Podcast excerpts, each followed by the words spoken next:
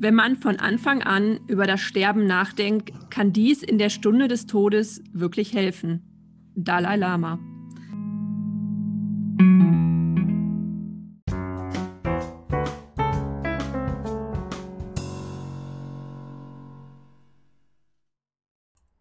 Und mit diesem Zitat begrüßen wir euch herzlich zur neuen Folge des Podcasts Verabredet des Caritas SKF Essens. Mein Name ist Maike van Ackern. Und mein Name ist Sarah Hermes. Verabredet ist der Podcast des sozialen Trägers Caritas SKF Essen, kurz CSE GGMBH, mit Sitz in der Ruhrmetropole Essen. Wir nehmen euch einmal im Monat mit auf eine spannende Reise durch die Themen, die unsere Arbeit begleiten.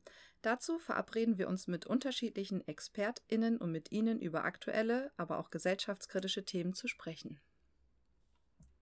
Ja, und heute haben wir unsere erste, unsere erste Folge vom, von zwei Teilen sozusagen. Genau. Und wir beschäftigen uns heute mit einem eigentlich gar nicht so naja, populären Thema. Ja, ich wollte gerade so schön Thema sagen, aber das wäre ja direkt wertend. Das ist ja schon fast falsch. Es ist nicht populär, obwohl es uns alle irgendwann betrifft. Ja, es ist quasi, es heißt ja so schön, nichts ist unausweichlich bis auf den Tod und darüber sprechen wir heute. Genau, über den Tod und über das Sterben.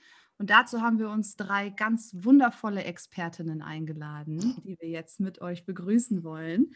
Und ich würde sagen, als allererstes begrüßen wir Sandra Lonnemann und du darfst mal einen Satz zu dir sagen. Hallo, ja, mein Name ist Sandra Lonnemann. Ähm, seit fast 28 Jahren, ich musste gerade kurz rechnen, seit fast 28 Jahren ähm, begleite ich schwerstkranke Menschen in ihrer letzten Lebensphase. Herzlich willkommen, schön, dass du da bist. Danke für die Einladung. Sehr gerne. Machen wir weiter mit Andrea. Stell du dich doch auch einmal kurz vor. Hallo, mein Name ist Andrea Reimann und ich bin seit vier Jahren Koordinatorin im ambulanten Hospizdienst Kosmas und Damian.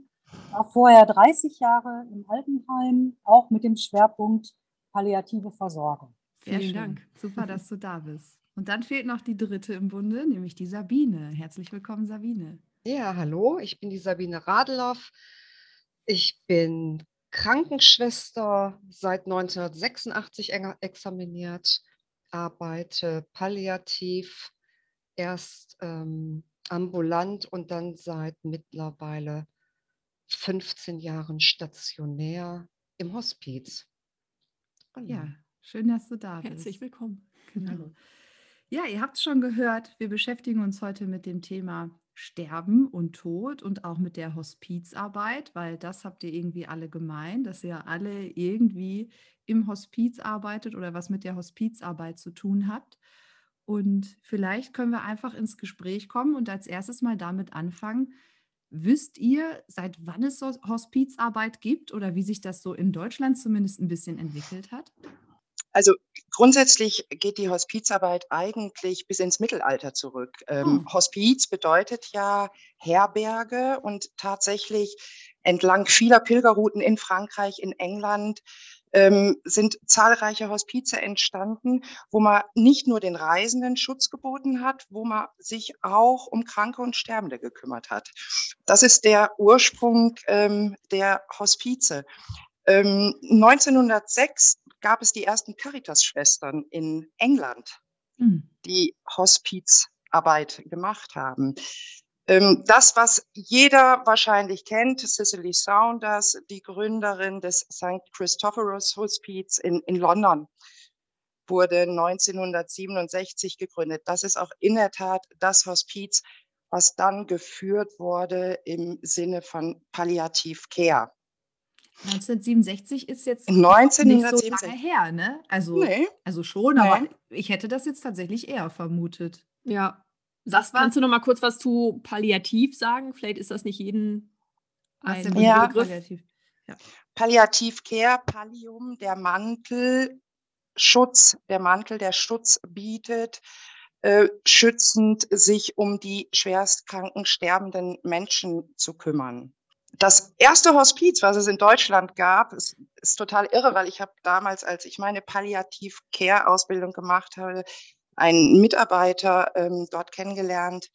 Das war das Hospiz in Aachen 1986 äh, gegründet Das ist 34 von, Jahre her. Ja, Wahnsinn, ne? Ja, das Und dieses. Also ja? hätte ich viel, viel länger vermutet. Mhm. Das ist doch fast unglaublich. Das ist so alt wie Sarah und ich sind. so, lange, so lange gibt es jetzt erst ein Hospiz in Deutschland. Wahnsinn. Ja. Dieses Hospiz war nochmal ganz besonders in Aachen verglichen äh, mit, äh, mit dem Hospiz in London, weil es nämlich von einem Geistlichen anstelle eines Arztes geführt wurde. Dieses Hospiz damals 1986 in Aachen hatte noch was Besonderes. Jeder Hospizler würde sich jetzt, äh, würde die Augen verdrehen, äh, wenn es das jetzt noch gäbe. Dieses Hospiz wurde damals, weil es angeschlossen war an ein Altenheim, ähm, gegründet mit knapp 40 Hospizplätzen. Also eine Einrichtung, 40 Plätze.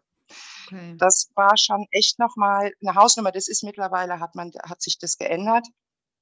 Die Geschichte hier in Essen ähm, ist eigentlich so, dass wir, ich befinde mich gerade in dem ältesten Hospiz der Stadt Essen. Es ist das erste Hospiz, was gegründet wurde. Entstanden durch den ambulanten Hospizdienst entstanden, durch ein bürgerliches Engagement, wo sich Bürger zusammengetan haben und gesagt haben, wir müssen, wir müssen uns um die Menschen kümmern, die ganz klar den Wunsch äußern, wir, wir wollen zu Hause bleiben, wir wollen zu Hause versterben. Aus diesem Engagement heraus sind äh, Hospize gegründet worden. Kosmos und Damian war das erste in Essen. Danach, Wann wurde das gegründet? Äh, wann, wann war es? Letztes oh, Jahr war 25-Jährige. Genau. Letztes okay. Jahr hätten wir, hätten wir gerne das 25-jährige Jubiläum gefeiert, aber eigentlich ticken wir Hospizler ja sowieso so, dass wir jeden Tag gerne auch feiern, dass wir jeden Tag das Leben feiern. Mhm.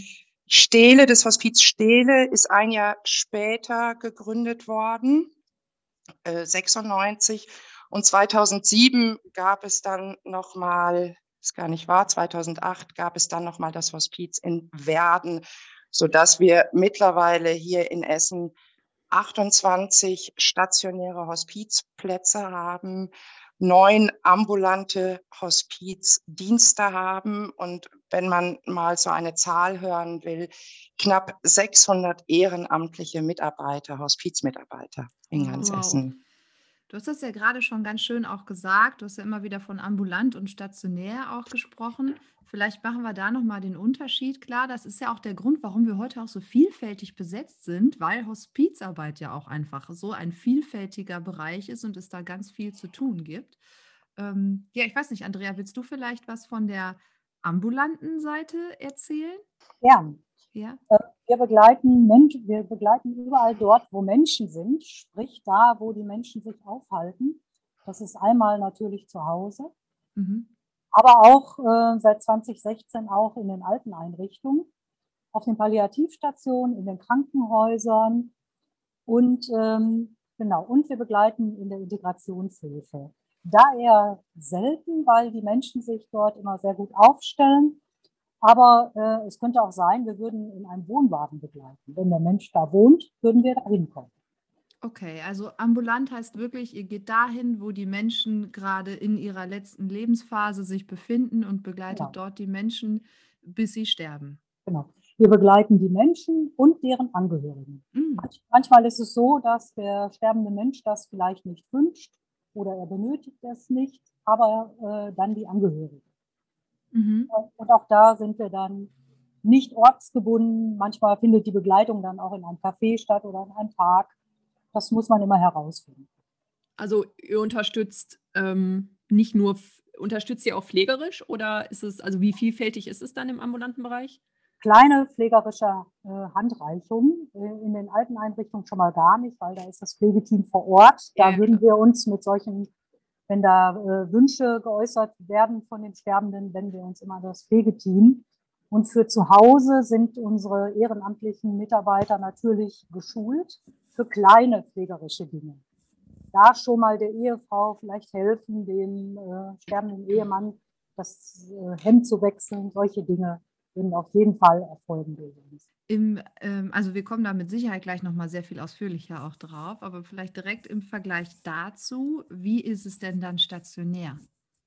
Genau, also stationär heißt, dass ähm, ein Mensch sich entscheidet, sein Zuhause zu verlassen und ähm, das Hospiz sozusagen als neues Zuhause anzunehmen. Mhm. Ähm, es gibt ausschließlich Einzelzimmer. Ähm, äh, speziell bei unserem Hospiz jetzt gibt es zehn verschieden große und verschieden eingerichtete ähm, Einzelzimmer, die äh, äh, möbliert sind und ähm, gewöhnlich so viel Platz vorhalten, dass jeder auch private Dinge noch mitbringen kann. Die Versorgung findet entsprechend durch ähm, qualifiziertes Personal 24 Stunden, sieben Tage die Woche statt. Pflegerisch durch Ärzte, Physiotherapeuten, Seelsorger. Es, es ist ein, eine komplette ähm, Umsorgung in allen Bereichen, die den Menschen betreffen. Mhm. Ja, das, also wir werden heute wahnsinnig spannende Dinge erfahren, ich bin mir sicher. Das äh, ist ja echt ein Thema, mit dem man sich auch nicht so oft beschäftigt, aber da kommen wir noch zu, vielleicht viel öfter mal beschäftigen sollte. Ähm, was ihr gerade auch schon ein paar Mal gesagt habt, zumindest äh, Sandra hat es gerade schon gesagt, es gibt eine extra Ausbildung zur, äh, ja, wie heißt man denn dann? Also heißt man dann, gibt es einen Titel dafür oder was, was gibt es für, gibt es vielleicht auch verschiedene Ausbildungen? Oder Zusatzausbildungen oder hm, genau. Holt uns mal ab. Ja, also für, es gibt für sämtliche Berufsgruppen ähm, eigentlich sogar eine Weiterbildung. Also wenn ich für meinen Bereich spreche, für die Pflege, gibt es eine Palliativ-Care-Ausbildung, die umfasst 160 Unterrichtseinheiten und wird abgeschlossen mit einem ähm, zertifiziert, also man ist zertifiziert sozusagen, zusatzqualifiziert und ist dann ähm, eine sogenannte Pflegefachkraft für den Palliativ-Care-Bereich. Ähm, das gibt es allerdings auch für sämtliche Berufsgruppen. Also es gibt Palliativ-Care-Weiterbildungen äh, für Ärzte sowieso, äh, für ähm, Theologen, für Psychologen, für Pädagogen, für Sozialarbeiter. Also man kann das nicht ja. einfach so machen, was ja wahrscheinlich auch sinnvoll ist, sondern man muss dazu zumindest eine Zusatzausbildung machen, bevor man irgendwie in der, in der Hospizarbeit tätig ist. Das, Gleiche, das ja. Gleiche gilt auch für den ambulanten Hospizdienst.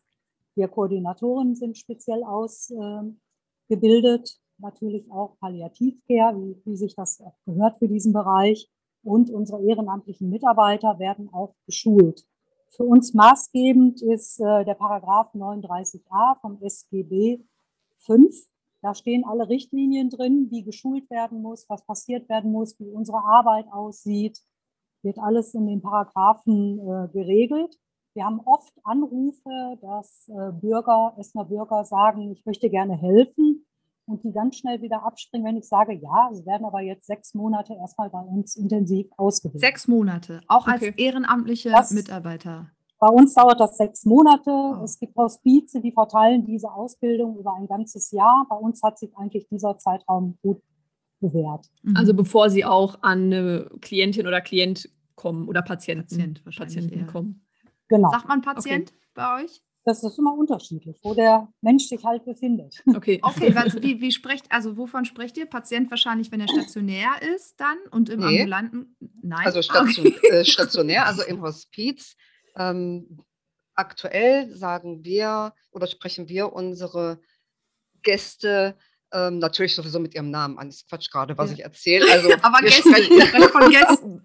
wir sprechen von Bewohnern. Von Bewohnern. Ähm, manch einer spricht aber auch von Gästen. Äh, okay. Äh, definitiv nie vom Patienten. Ah, hm. okay, spannend. Das passiert selten, aber ihr wart vorhin so gef geflasht, als, äh, als es so ein bisschen um die Hospizarbeit ging. Ähm, da würde ich jetzt noch kurz ein, ein draufsetzen, weil es tatsächlich die, die Ausbildung Palliativ Care, die es ja schon lange für Pflegekräfte gibt, die es seit 2007 für ehrenamtliche Mitarbeiter gibt, die gibt es erst seit zwei Teil, äh, seit zwei Jahren, also seit zwei Jahren ist sie fester Bestandteil im Medizinstudium. Ach, Quatsch. Das hat es vorher nicht gegeben. Es ist tatsächlich erst seit zwei Jahren so, dass wenn ich Medizin studieren wollen würde, ich tatsächlich erst seit zwei Jahren auch Palliativmedizin mit im Fach dabei hätte. Wahnsinn. Das ist ja, doch, also das finde ich tatsächlich mhm. unglaublich, weil, also wo denn sonst als in der Medizin werde ich mhm. so viel mit dem Thema Tod und Sterben konfrontiert? Da, wahrscheinlich ja in keinem anderen Beruf. Oder? Mir fällt gerade keiner an. Vielleicht, wenn man Pfarrer oder Pastor ist, dann mhm. ist es vielleicht auch nochmal eine Rolle. Aber ansonsten Wahnsinn. Ja, also mir scheint da, da können sich noch ein paar gute Dinge auch entwickeln und ich bin echt ein bisschen erschrocken. Also überrascht und erschrocken, weil ich das für mich viel selbstverständlicher und viel länger schon empfunden habe, Hospizarbeit. Hospizarbeit an sich? Ja, ja irgendwie. Also wie gesagt, ne, wenn es jetzt das Hospiz in ähm, Deutschland das erste so lange gibt, wie alt ich bin, okay, dann verstehe ich, dass ich damit irgendwie anscheinend irgendwie aufgewachsen bin, zumindest ne, teilweise. Aber das hätte ich wirklich viel, ähm, da hätte ich eine viel längere Geschichte schon hinter vermutet. Aber es ist ja schön, dass es zumindest jetzt dann so ein bisschen in die richtige Absolut, Richtung geht. Ne? definitiv, ne? ja. Ja. Okay, also ähm, stationär haben wir jetzt gelernt, ihr sprecht von äh, Gäste oder von Bewohnern. Wie mhm. ist es mhm. ambulant, Andrea? Es kommt darauf an, wo der okay. Mensch sich befindet. Mhm. Okay. Äh, in, einem, äh, in einer alten Einrichtung sind es auch Bewohner. Ja. Und wir sprechen meist immer von Begleitungen. Mhm. Ah, okay. okay. Ja, und weil, weil wir begleiten. Und warum? Also ich wäre jetzt tatsächlich felsenfest davon ausgegangen, dass Patient die übliche Bezeichnung ist, aber Patient ist dann da wirklich nicht passend. Habt ihr eine Ahnung, warum? Oder zu medizinisch? Ja. Oder? Äh, genau, das geht natürlich sehr ins Medizinische und ähm, die, die Menschen auf der Palliativstation werden Patienten genannt da ja der hospizliche Gedanke so ist, dass wir nicht nur alleine die Erkrankung sehen, sondern dass wir den Menschen insgesamt als Ganzes sehen und auch sehen wollen, ist da einfach äh, der passende Begriff der, der Gast, passend zum Hospiz, passend zu dem Begriff die Herberge. Ja. Der mhm. Hospizgast, ja. Wir hatten ja auch ähm, vorher schon mal ein kurzes Vorgespräch und was mich da sehr beeindruckt hat, ist halt die Tatsache, dass ihr ja auch gar nicht so von Sterbephase irgendwie sprecht, sondern ja bewusst von der letzten Lebensphase. Ne? Also bewusst auch das nochmal, das war euch ja ganz wichtig auch zu sagen, dass ne, wir fokussieren uns da trotzdem noch aufs Leben und nicht aufs, aufs Sterben, sondern nach wie vor ist irgendwie das, ja, was man, wie man dem Menschen das Leben gerade noch angenehmer gestalten kann. So habe ich es zumindest verstanden. Absolut, genau. es geht um Lebensqualität. Mhm. Ja, das fand ich nochmal ganz wichtig. Aber jetzt kommen wir vielleicht mal zu den etwas ähm, praktischeren Fragen, die bestimmt viele haben. Nämlich, es ist ja Hospiz, glaube ich, also das stationäre Hospiz ist wahrscheinlich bekannter, also glaube ich, in der Gesellschaft als die ambulante Hospizarbeit. Deswegen fangen wir damit mal kurz an. Also wie wie kommt man ins Hospiz? Was gibt es da für Aufnahmekriterien? Wie geht überhaupt der Weg? An wen muss ich mich wenden? Und wenn es jetzt auch gar nicht ähm, so viele Hospizplätze gibt, äh, gerade kursierte schon eine Zahl, ich habe sie schon wieder vergessen, wie viele wir in Essen haben, aber es waren jetzt nicht wahnsinnig viele. Ähm, Und ja. wie hoch ist auch der Bedarf? Also wird der Bedarf gedeckt? Oder gäbe es mehr Bedarf? So, das könnt ihr jetzt mal sagen. Es war drei, fünf Fragen in einer. So, bitteschön. Menschen, die an einer fortschreitenden Erkrankung leiden, können äh, und die sich zu dem Zeitpunkt entweder in ihrem Zuhause, in einer Einrichtung wie einem Krankenhaus oder sonst wo befinden, können über die Sozialarbeiter und über den behandelnden Arzt ähm, nach Gesprächen den Antrag quasi stellen lassen, dass sie einer palliativen Versorgung bedürfen. Die befinden sich zu Hause oder im Krankenhaus. Man stellt fest, sie leiden an einer, ähm, an einer fortschreitenden genau. Krankheit. Genau. Und dann kann man einen Antrag beim behandelnden Arzt ähm, stellen oder wenn man im Krankenhaus ist, beim, im Krankenhaus. Ich Der behandelnde Arzt stellt, bei, stellt fest, dass man zum Beispiel Anspruch auf eine Hospizunterbringung hat okay. muss einen Antrag bei der Krankenkasse stellen und erst wenn die Übernahme der Krankenkasse bewilligt ist, Sandra, ich hoffe, das ist richtig, ähm, sollte man äh, oder dann kann man im Hospiz aufgenommen werden. Vorher kann man natürlich gerne schon mal kontaktieren. Wie lange dauert denn so ein Prozedere? Also oder wartet man lange auf den Platz? Das also ist wahrscheinlich zwei Fragen mhm. schon. Aber die hängen sehr, sehr nah beieinander, diese beiden Fragen. Das kann man in der Tat nicht sagen, weil wir nun diese Strippe nach oben nicht haben, wie lange unsere Gäste nun hier lebend bei uns weilen.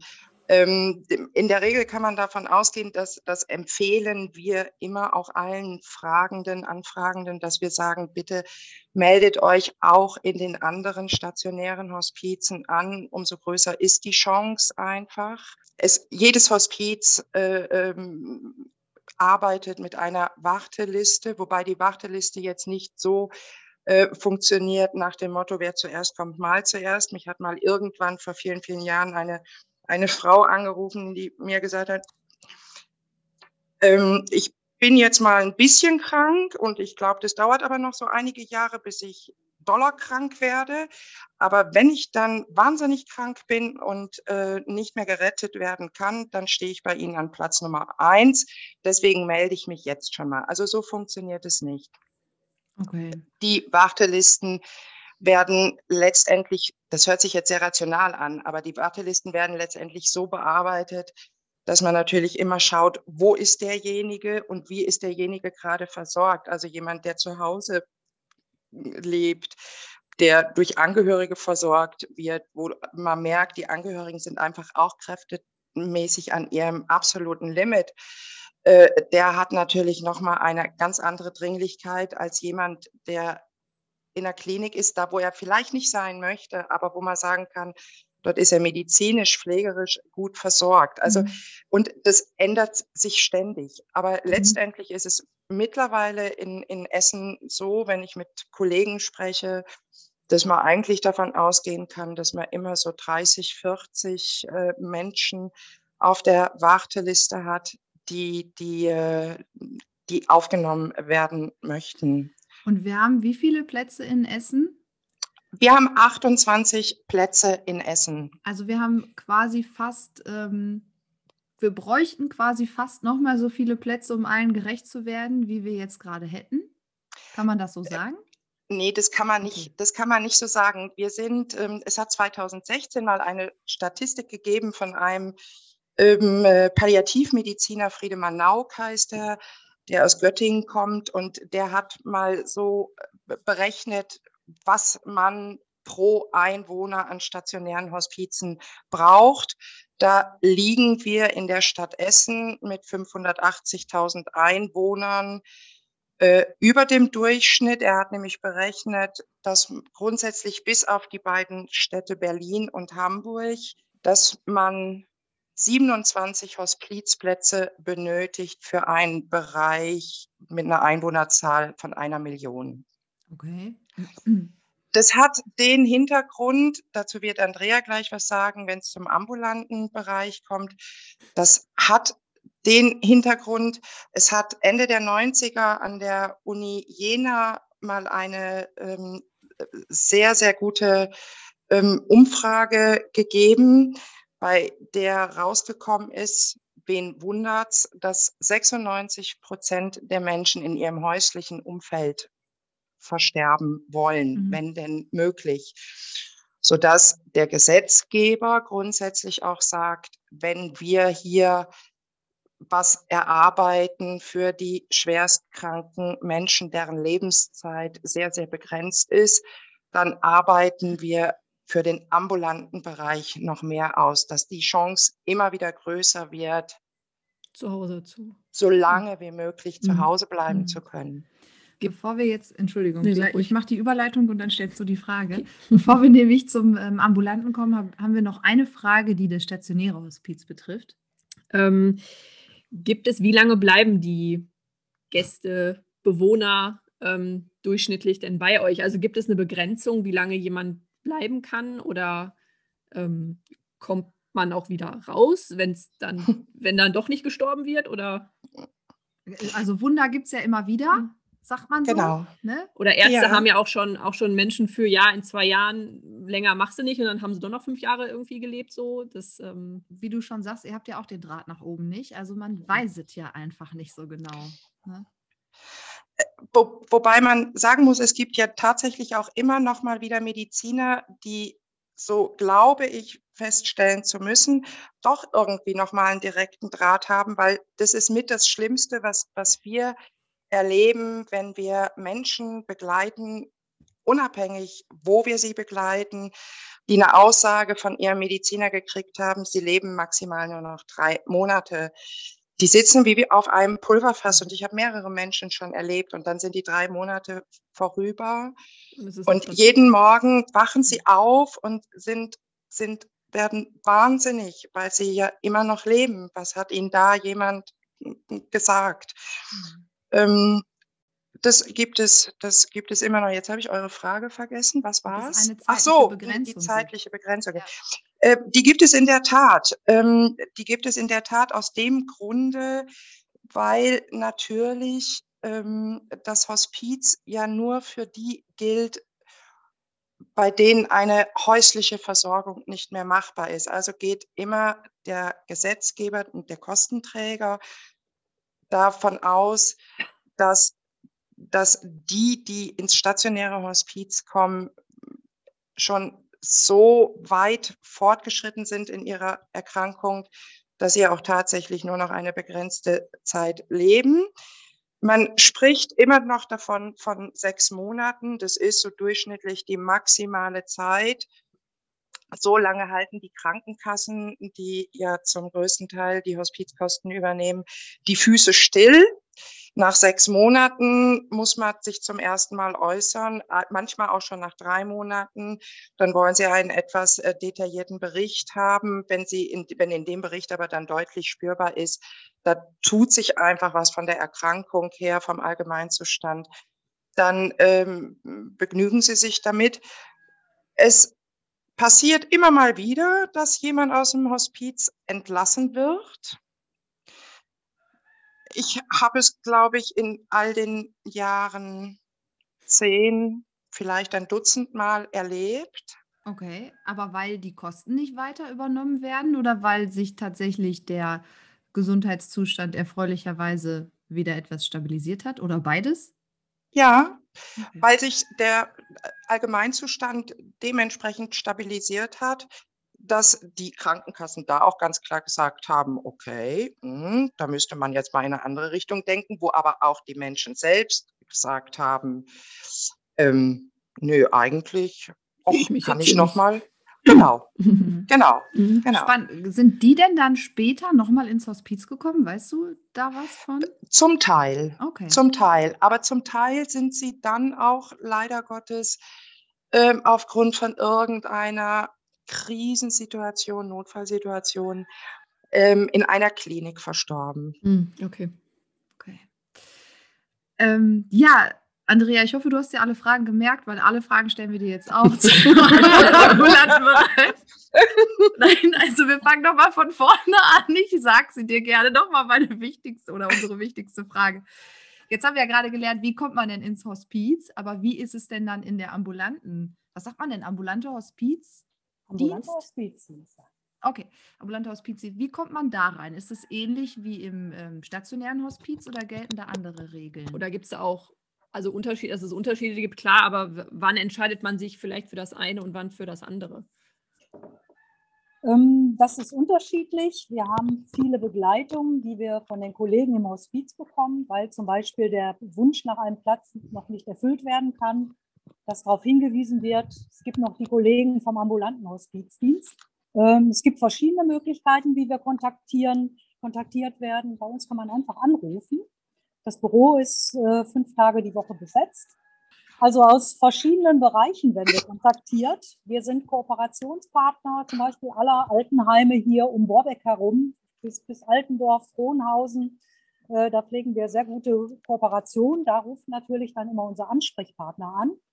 Oftmals rufen Angehörige an, hin und wieder mal Arztpraxen. auch da macht sich bemerkt, dass die palliative Versorgung noch nicht in allen äh, Arztpraxen angekommen ist, dass die manchmal gar nicht um uns wissen, obwohl wir der älteste ambulante Hospizdienst hier am Platz sind und so lange hier schon verankert sind, ist das Wie immer alt seid wieder. ihr denn als ambulanter Hospizdienst? Wir sind, werden 27 jetzt im Mai. Also seid ihr älter als das äh, stationäre Hospiz? Mhm. Ah, genau, das hat die Sandra ja vorhin auch schon gesagt. Ah, ähm, das, äh, ja, ich höre anders. bin ja nicht berufsfremd. Ne? Und ähm, ja, wie gesagt, Ärzte, hin und wieder mal Pflegedienste, aber auch da ist so der Fokus noch nicht ganz so, wie wir uns das wünschen, dass der Bedarf erkannt wird. Ähm, es gibt auch schon äh, Erkrankte selbst, die bei uns anrufen. Mhm. Also letztens war jemand, der sagte, ich habe die und die äh, Art von Krebs. Ähm, ich möchte jetzt einen Ehrenamtlichen und dass ich den auch sehr gut kenne bis zu dem Zeitpunkt, wo ich versterbe. Und das geht dann auch schon? Also wie ist da der, der ähm, Finanzierungshintergrund sozusagen? Braucht da auch die Krankenkasse oder wer auch immer? Muss man irgendwelche Anträge stellen oder wie funktioniert das? Ähm, da kriegen Angehörige nichts von mit. Ich hatte ja vorhin schon erwähnt, wir äh, machen ja alles unter Paragraph 39a SGB 5.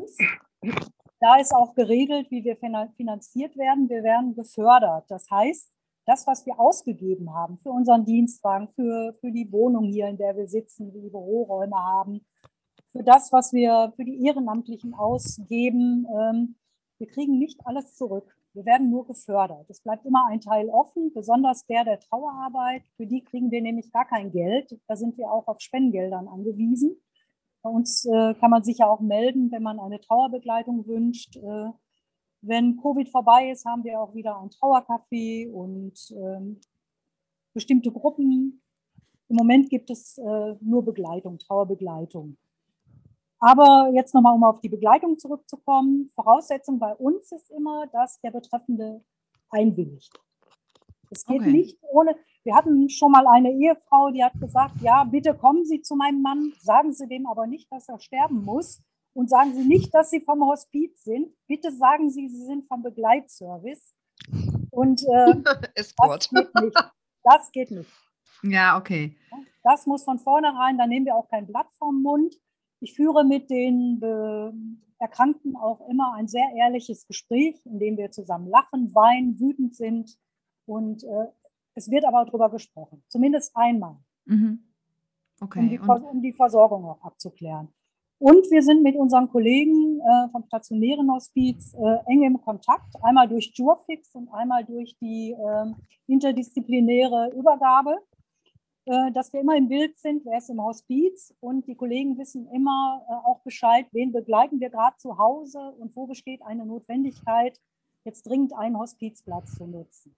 Das sprechen wir ganz engmaschig ab. Das klappt gut. Ja, das, also ist das eigentlich überall so, dass die Hospize, also wir haben ja drei, habe ich vorhin gelernt in Essen, ja. dass die auch gleichzeitig einen ambulanten Hospizdienst dazu haben oder ist das eine Besonderheit bei euch? Nee, die haben alle, also die drei Hospize haben auch einen ambulanten. Okay. okay. Und es gibt Hospize, die an ein Krankenhaus angeschlossen sind, die zum Beispiel eine Onkologie haben, weil da der Bedarf dann ist. Das mhm. ist dann schon so.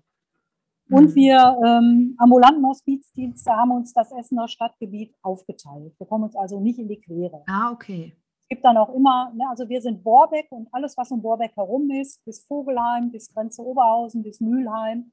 Und diese Grenzen werden auch beachtet und wenn nicht, dann sprechen wir darüber. Okay, aber das heißt, wenn ich dich jetzt anrufe und sage, ähm, irgendjemand in meinem Umfeld ne, ist jetzt in seiner letzten Lebensphase oder ich selber hoffentlich nicht in den nächsten 70 Jahren, ne, ähm, dann kann man dich anrufen und selbst wenn du nicht quasi mein Einzugsgebiet bist, dann weißt du aber, wer es ist und kannst mich da kompetent genau. weitervermitteln. Auf jeden Fall, wir helfen immer weiter und ähm, würden dann gegebenenfalls, wenn es hier in der Nähe wäre, einen Erstbesuch machen, wo ich dann halt auch palliative Beratung machen, wo ich gucken würde, wie äh, ist die Vorsorge für das Versterben, gibt es eine Patientenverfügung, gibt es eine Vorsorgevollmacht, wie ist die pflegerische Situation, wie ist die familiäre Situation. Und dann wird es nochmal einen Besuch mit Ehrenamt geben, weil wir lassen unsere ehrenamtlichen Mitarbeiter auch nicht alleine in die Haushalte oder in die Einrichtung gehen, immer unter unserer Begleitung und engmaschig auch durch Berichterstattung, wie läuft es in der Begleitung. Mhm. Da sind wir immer im Thema. Okay, super. Und man kann aber nur als Essener Bürgerin kommen oder auch als außerstädtisch. Also Mülheim hat zum Beispiel auch ambulante Hospizdienste, okay. Oberhausen, Bottrop. Also, also, das regeln die Städte quasi selbst. Okay, okay. Aber wenn es um die stationäre Hospizaufnahme zum Beispiel geht, geht es über die Grenzen hinaus. Okay. Also da kann es auch mal sein, äh, wir hatten vor kurzem einen Hospizgast äh, aus äh, äh, oben aus Norddeutschland, ah, aus okay. Ostfriesland. Mhm. Das, äh, ja, wenn die irgendwie ihre, ihre heimatlichen Wurzeln hier im, im Ruhrgebiet haben, aus welchen Gründen auch immer sie aber ihr Leben lang irgendwie berufstechnisch woanders äh, gelebt haben, aber dann wollen sie oftmals nochmal wieder in ihre Heimat zurück. Das, ja. äh, mhm. genau, das passiert schon auch. auch ja. hier dann auch noch Familie womöglich ist ne? ja, oder, mhm, oder genau. Freundeskreis und dann die Kontakte aufrechterhalten werden können oder sogar wiederbelebt werden können. Mhm. Genau. Was für ein schönes Wort in dem Zusammenhang. ja. Wiederbelebt, ja. Ähm, wir haben uns ja vorher auch schon gefragt, Sarah und ich, als wir die Folge vorbereitet haben. Ähm, also stellen wir uns halt immer unsere Fragen sozusagen, die Fragen, die wir uns zu diesem Thema stellen. Und ähm, ich möchte euch jetzt zwei davon stellen, nämlich einmal, ja, was, was bleibt so vom Leben? Was erlebt ihr bei euren ähm, Gästen oder Begleitungen? Was, was bleibt denen so in Erinnerung? Und vielleicht ja auch bei euch persönlich, wie hat sich durch eure Arbeit auch euer Bezug auf das Leben oder ne, auf das, was man so wichtig nimmt, ähm, verändert? Und ich schicke noch direkt eine Frage hinterher, nämlich inwiefern kann denn dann das Sterben selbstbestimmt laufen, also der Sterbeprozess sozusagen.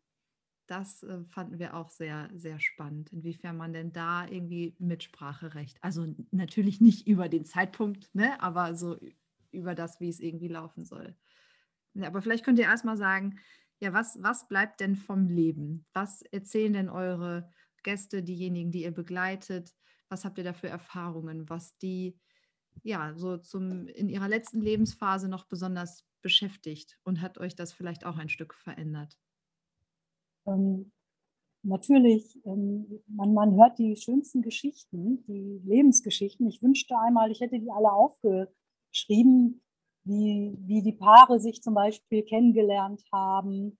Ähm, ganz rührend, ähm, wie die Liebesgeschichte sich dann jetzt bis zum Tod so fortsetzt aber auch Menschen, die aufräumen. Ne? Also ich hatte da auch eine Begleitung bei einem Herrn, der einen Gehirntumor hatte. Der hat rigoros alles, was ihm jetzt in der letzten Zeit nicht mehr gut, was ihm nicht mehr gut hat, über Bord geworfen. Mhm. Der hat dann falsche Freundschaften gekündigt. Der hat Menschen Bescheid gegeben, dich möchte ich jetzt nicht mehr sehen. Ne? Aber auch viel Dankbarkeit. Ne? Oftmals für die Partnerschaft, die man hat, für den tollen Beruf, den man hatte, ähm, wir haben ähm, vor, vor einigen Wochen einen Mann gehabt, der auch ein großer Gewerkschaftler war und äh, das war sein Thema, als ich kam. Ich bin in der Gewerkschaft, hat er mir gesagt. Ne? Und dann bin ich auch gleich da eingestiegen. Ähm, ja, vor drei Wochen ist jemand verstorben, umgeben von seiner Miniatureisenbahn, ne, die er ein Leben lang gesammelt hat. Also das, das ist schon sehr unterschiedlich. Ähm, von uns aus natürlich der Fokus, dass diese Menschen schmerz, schmerzfrei sind, äh, dass es viel Lebensqualität gibt. Ähm, ohne uns wissen manchmal die Menschen auch gar nicht, wie, wie, wie komme ich an Qualität. Ne? Also das mhm. muss man dann auch erstmal alles auf die Beine stellen. Und dann gibt es wirklich gute Zeiten, wenn Hilfe zugelassen wird. Also das mhm. erlebe ich immer wieder. Aber meistens Dankbarkeit erlebe ich. Mhm. Wie, wie ist das bei den anderen, also bei Sandra oder Sabine? Ja, also was bleibt vom Leben? Ich, ähm, ich empfinde zunächst erstmal, ähm, dass uns unglaublich großes Vertrauen entgegengebracht wird, weil die, also bis auf Ausnahmen, sage ich mal, die Menschen ähm, so viel, also die Bewohner, die bringen uns so viel Vertrauen entgegen, weil sie so viel preisgeben von, ähm, von ihrem gesamten Leben.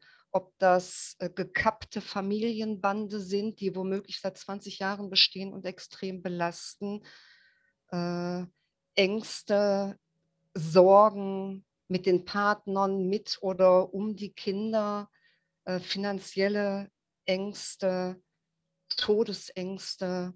Ähm, da wird, ja, wenn man entsprechend die Zeit verbringen kann, wird wirklich viel preisgegeben. Und ich bedanke mich tatsächlich auch nach solchen Gesprächen für, dieses entgegengebrachte Vertrauen. Mhm. Manch einer äh, beginnt damit tatsächlich schon am Aufnahmetag, beim Aufnahmegespräch. Da bin ich manchmal buff, vollkommen geplättet. Ja, die Menschen, was bleibt vom Leben? Die Menschen erleben ein sehr würdevolles Miteinander, ein sehr respektvolles Miteinander. Und ich glaube, dass, äh, dass das ganz viel Alltag bei uns ausmacht und dass, ähm, dass das auch, so wie uns auch wiedergespiegelt wird, ähm, macht, dass jemand sagt, ich lebe hier wirklich gerne. Oder dass jemand sagt, wäre ich doch schon mal früher gekommen.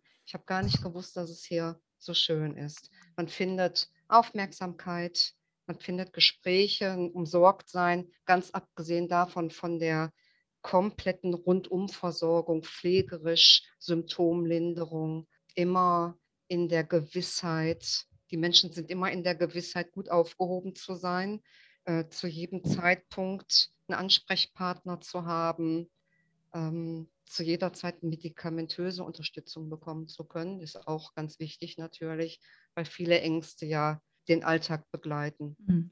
Also ich, nicht nur, ja. Ich frage mich gerade, ob man noch intimer mit Menschen arbeiten kann, als wie ihr es tut, weil ja nicht nur ihr die Menschen begleitet, sondern auch zu einem super intimen Thema mhm. begleitet, das ja, also zumindest hier in diesem Breitengrad kein Thema ist, weil es halt niemand aussprechen möchte oder drüber nachdenken möchte oder so. Und dann, finde ich, wird so etwas noch mal viel intimer, als es halt eh schon ist, weil man das ja so für sich eigentlich mhm. wegschiebt oder das selber bearbeitet und das ja eigentlich und schon gar nicht mit Dritten irgendwie mhm. besprechen mhm. möchte. Ja, und das ist tatsächlich ganz interessant, wahrscheinlich weil äh, man dritte Person ist, also ja, ähm, unbelastet, vorurteilsfrei. Ja. Äh, ist es manchmal so, dass man sowohl von äh, den Bewohnern oder auch von Familien oder Freunden, also man führt ja verschiedenste Gespräche, mhm. kriegt einen umfassenden, einen umfassenden Eindruck tatsächlich. Mhm. Und das ist schon äh, wirklich sehr bemerkenswert. Weil ja. ja Leben am Ende auch so das Wertvollste ist, was man irgendwie hat. Ja, hat. da wollte ich gerade, also als ihr so ein bisschen erzählt habt, äh, woran sich die Menschen denn auch so erinnern, ähm, ich habe jetzt also nicht gehört, ähm, ja, ich habe noch 320.000 äh, Euro auf meinem Sparkonto, sondern es scheinen ja wirklich eher die, die zwischenmenschlichen Dinge zu sein, die, die bleiben.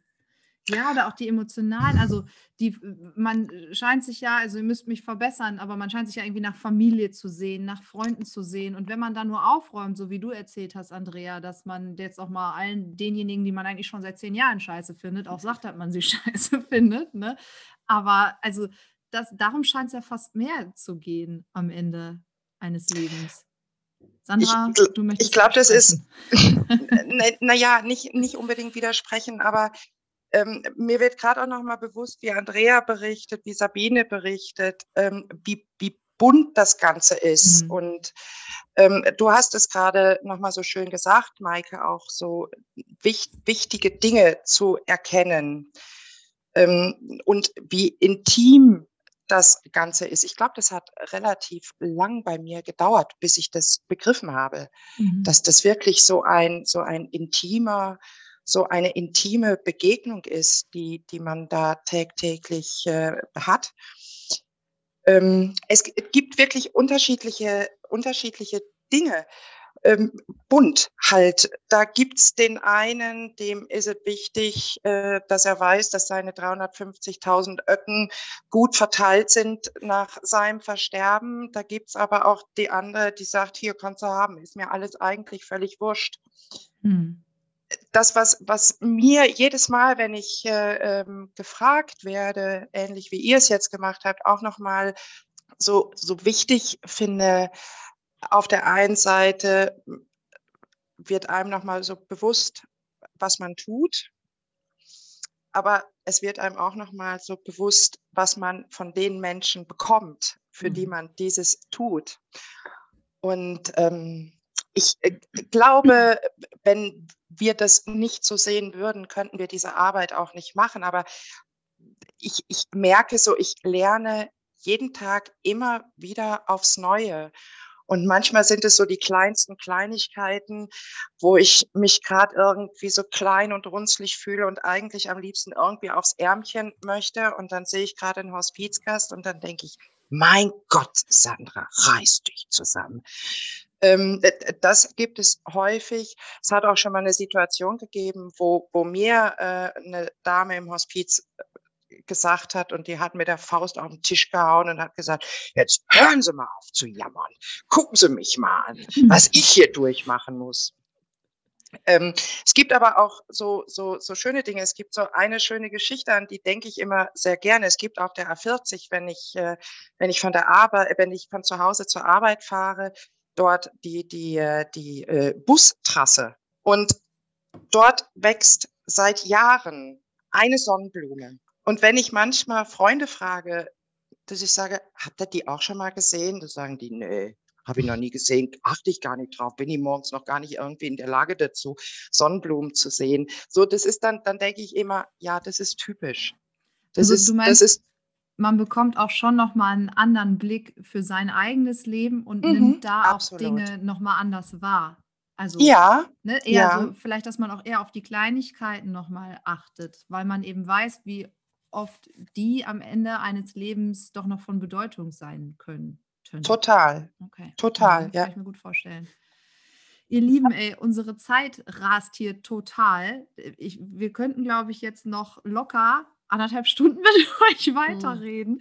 Aber wir müssen so langsam gucken, dass wir ein bisschen zu Ende, zum Ende kommen, sozusagen. Was noch interessant werde, ähm, wäre, ich glaube, das haben wir auch gar nicht beantwortet, ob Sterben selbstbestimmt genau. laufen Genau, also kann. Sabine hat es vorhin so ein bisschen mhm. angedeutet mhm. mit Palliativmedizin und so, was ja auch irgendwie wichtig ist, also dass man zumindest ja keine Schmerzen, im Idealfall keine Schmerzen ja. haben muss. Aber genau, inwiefern kann ich denn ja, zumindest den, den Sterbeprozess irgendwie aktiv mitgestalten. Ja, Sterbeprozess aktiv mitgestalten hört sich sehr zweischneidig an, so im ersten Moment, wenn ich es höre. Ähm, dann bleibe ich lieber bei der Formulierung selbstbestimmt ähm, äh, sterben. Passiert immer wieder. Wir hatten jetzt vor gar nicht allzu langer Zeit zum Beispiel eine ähm, ALS-Patientin, sage ich jetzt Patientin, fällt mir gerade auf, ähm, ja, die während ihres gesamten Aufenthaltes alles selbstbestimmt ähm, erleben durfte. Das, also es fängt wirklich auch bei vielleicht äh, für Ausstehende banalen Sachen an. Da geht es um Kleidung, da geht es darum, ob Frau, obwohl sie in keinster Weise mehr mobil ist, ob sie noch ein BH trägt oder nicht, obwohl der vielleicht drückt am Rücken, an den Schultern, wo auch immer. Ähm, ob man, obwohl man komplett im Bett liegt, trotzdem noch ähm, komplette Alltagskleidung anhat, weil nur daran und darin fühlt man sich wohl und so als Mensch, wie man, wie man auch im gesunden Alltag war. Ähm, sie hat ihre Besucher selbstbestimmt ein oder auch ausgeladen oder auch abgesagt. Und das hat sie tatsächlich bis zum Schluss gemacht. Ähm, es war eine ja gut zu beobachtende, ein gut zu beobachtender Weg und es wurde immer wieder alles besprochen seitens der Pflege, vor allem aber auch seitens äh, der Ärzte, wo, äh, damit ihr die Ängste genommen werden konnten, was in ihrer Geschichte alles möglich sein könnte. Und es wurde mit ihr besprochen, dass sie zum Beispiel auch ähm, die Möglichkeit hatte, das, das hatte sie sich so gewünscht, quasi an einem Wochenende sich nochmal von sämtlichen Leuten zu verabschieden, bevor sie mit medikamentöser Hilfe in ihrer ähm, Atemdepression medikamentös befreit wurde, sage mhm. ich mal, äh, schmerzbefreit mhm. wurde Und dann ist sie tatsächlich nach einem ganz schön langen Aufenthalt, Sandra, ne? Mhm. Es war fast, ein, ich würde sagen, gefühlt ein halbes Jahr würde fast, ich auch oder? sagen. Mhm. Ähm, dann ganz in Ruhe einschlafen durfte. Und bis zum Schluss, das, äh, das ist für uns dann zum Teil auch wirklich schwer, Sachen zu machen, ähm, die gegen meine, meine Vernunft womöglich gehen, aber zu akzeptieren, wenn, wenn die Bewohnerin bestimmte Wünsche hat, das so, so hinzunehmen und nicht eines mich drüber zu stellen und es mhm. womöglich besser wissen zu wollen. Das geht bis zu den Angehörigen, die noch kommen durften oder nicht mehr kommen durften. Da wurde bis zum, also auch für die aller, allerletzte Lebenszeit gesagt, wer auch nicht mehr kommen darf. Das waren nächste Angehörige. Mhm. Und das äh, ist ja, dann schwer von außen auszuhalten. Das, das ist für alle, für alle ja. Beteiligten schwer auszuhalten. Ja, das glaube ich. Ja. Aber es ist ja umso schöner, dass ihr das so möglich macht. Also wie wertschätzend das einfach ist für die betroffene Frau, das ist ja Wahnsinn. Da ja auch eine professionelle Haltung von euch hintersteckt und ihr das ja nicht einfach so macht, mhm. sondern das wurde regelmäßig, also es gab eine Zeit, da wurde es täglich diskutiert mhm, in, der, in der Aber wie ähm, schön, Übergabe. Wie schön, dass ihr es halt durchgehalten habt und mhm. dass ihr ihr die Möglichkeit gegeben habt, bis ja. ganz zum Schluss wirklich selbstbestimmt ähm, Dinge zu entscheiden. Das ja. finde ich ganz, ganz schön. Aber das auch gemeinsam. Also ja. ich glaube, das ist auch nochmal, das ist auch nochmal ein Punkt, immer wieder in der Diskussion zu bleiben, so war das damals auch. Aber auch äh, die Kolleginnen und Kollegen spüren zu lassen, ey, wir sind jetzt hier gemeinsam, die das jetzt hier gemeinsam aushalten und auch manchmal ertragen müssen. Das ist mhm. unsere, unsere Profession hier. Mhm. mhm. Eigentlich, das passt gut zum Schluss, mhm. finde ich. Aber ganz zum Schluss haben wir ja immer noch die Frage, was euch noch wichtig ist ähm, zu sagen. Also vielleicht auch eher, da haben wir leider heute gar nicht so viel drüber gesprochen, aber äh, gut, in unserem Eingangszitat haben mhm. wir darüber gesprochen, dass es vielleicht doch sinnvoll ist, schon mal früh, früh her ans Sterben zu denken, damit man, wenn es dann soweit ist, auch einfach gut entscheiden kann, was man möchte und was eben nicht. So. Aber ich will euch nicht euer letztes Wort äh, Mund legen. Das sollt ihr jetzt selber entscheiden, was euch noch wichtig ist, einmal loszuwerden. Gerne auch sonst. Also vorhin kam auch schon kurz das Thema Spenden. Das nehmen wir auch gerne nochmal auf und verlinken da die entsprechenden Seiten. Zu den, zu den Spenden ist es vielleicht einmal immer nur zu sagen, ähm, wir, wir benötigen Spenden, ist das eine, aber auch vielleicht nochmal zu erklären, warum denn überhaupt Hospize Spenden brauchen, wo wir doch vorhin auch öfter mal den Begriff der Kostenträger oder Krankenkassen gehört haben. Ähm, ein, ein, ein stationäres Hospiz finanziert sich so, dass 95 Prozent die Krankenkasse und die Pflegekasse übernehmen. Diese restlichen fünf Prozent, die da bleiben, das sind genau diese Prozent, äh, die jedes Hospiz von Spenden abhängig ist. Und es gibt oft Angehörige, die, die mich auch fragen, Frau Lonnemann, wie wird das finanziert? Und äh, ich erkläre es ihnen genau so und ich gebe auch den Angehörigen öfter mal eine, eine Hausnummer mit, dass man einfach weiß, wo, worum geht es hier überhaupt, um welche Summe reden wir hier. Und ähm, das können in der Tat zwischen 70, wir sprechen hier über eine Summe, zwischen 70 und, und 100.000 Euro, die jedes Jahr immer wieder neu an Spenden aufgebracht werden müssen.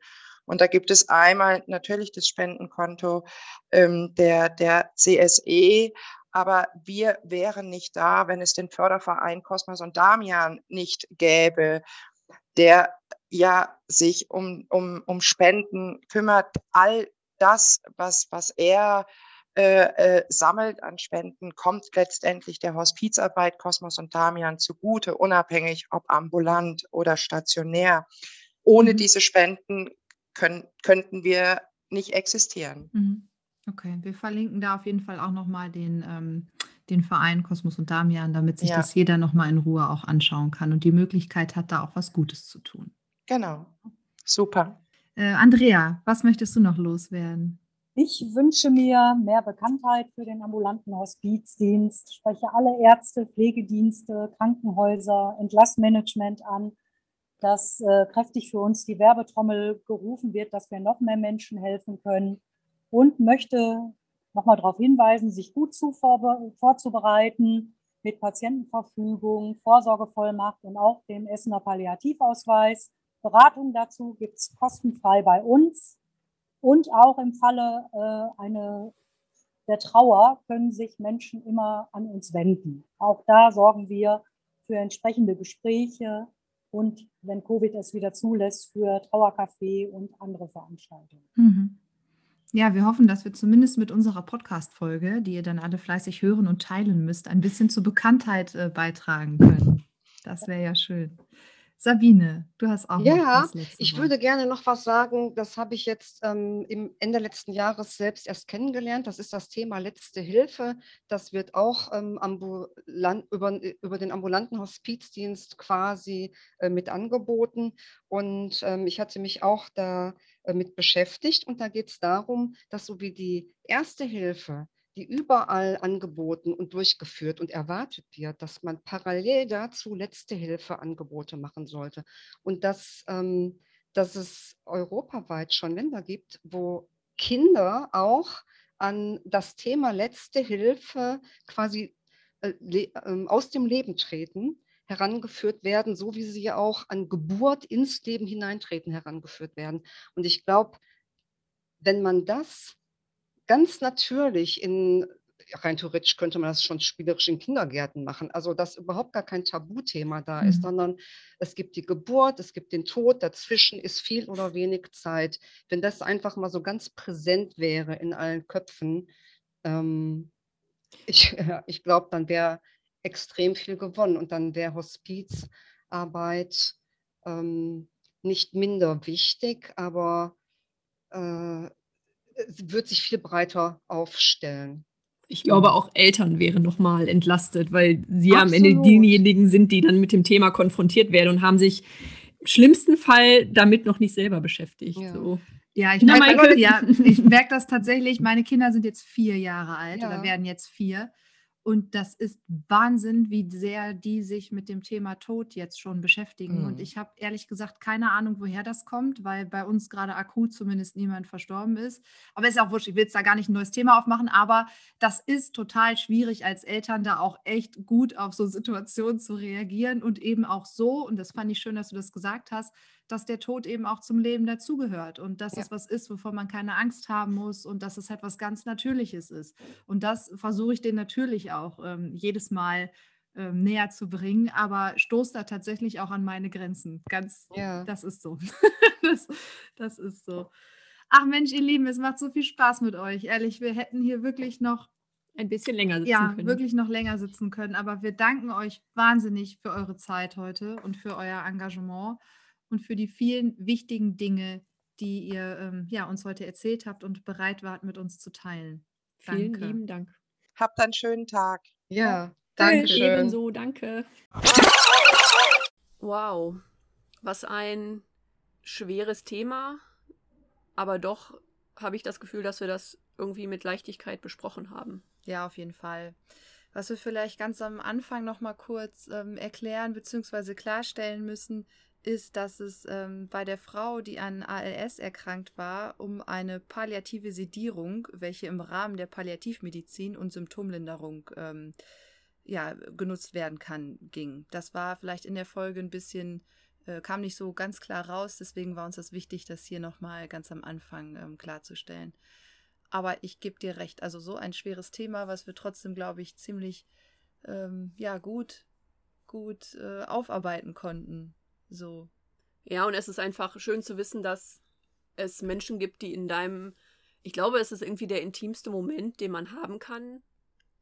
Die, also der Prozess des Sterbens, weil das ja, weil da ja total viele Leute auch Angst vorhaben, weil man halt auch nicht weiß, was irgendwie danach kommt und es ist ja sowas Unbestimmtes, ähm, einen da so gut begleiten und man auch weiß, man muss halt nicht unter Schmerzen sterben, weil ich glaube, davor haben auch total viele Angst. Mm, das glaube ich auch. Ist auf jeden Fall, ich bin echt ganz froh, dass wir diese Folge gemacht haben. Da haben wir mal was, oder ich zumindest noch mal was kennengelernt, einen Berufszweig, mit dem ich mich bis jetzt gar nicht so wahnsinnig viel beschäftigt habe. Nee, überhaupt nicht. Ne? Also, ja. Wo ich aber unheimlich viel Respekt vor habe. Total. Also vor den KollegInnen, die dort eben tagtäglich arbeiten und. Auch tagtäglich mit dem Thema einfach konfrontiert werden und natürlich da eine Haltung für sich entwickelt haben, aber trotzdem aus meiner Sicht großer Respekt davor. Auf so. jeden Fall. Ja. Auf jeden Fall. Und was wir vielleicht noch lernen können, das haben wir ja gerade schon zum Schluss kurz gesagt, äh, man sollte sich mit dem Sterben beschäftigen, bevor man stirbt. Ja, das ne? ist sinnvoll. Ja, also kümmert euch um so Sachen wie Patientenverfügung und alles, was dazugehört. Und wie ihr gehört habt, könnt ihr euch dazu ja auch beim ähm, ambulanten Hospizdienst kostenlos beraten lassen. Weil man dem Tod nicht unbedingt ausgeliefert ist, sondern man das doch noch relativ selbstbestimmt ähm, in die Wege leiten kann, wenn man es halt früh genug anpackt und sich darüber Gedanken macht. Ja, ähm, das war Teil 1 unserer Serie, die sich mit dem Sterben und mit dem Tod beschäftigt. Und ähm, nächstes Mal beschäftigen wir uns wieder damit. Allerdings ähm, ein bisschen anders. Nämlich geht es dann um ähm, die Jüngeren, die sterben müssen. Genau. Weil das auch ein Thema in unserer Gesellschaft ist, was ähm, zu wenig in der Mitte stattfindet. Ja. Genau, also nächstes Mal äh, beschäftigen wir uns dann mit Kindern und Jugendlichen und dem Thema Sterben und ähm, haben uns da auch ganz tolle Gäste eingeladen und ja, freuen Seid gespannt. Genau, seid gespannt. Wir freuen uns, ähm, wenn ihr wieder einschaltet und wünschen euch bis dahin eine gute Zeit. Bis dahin.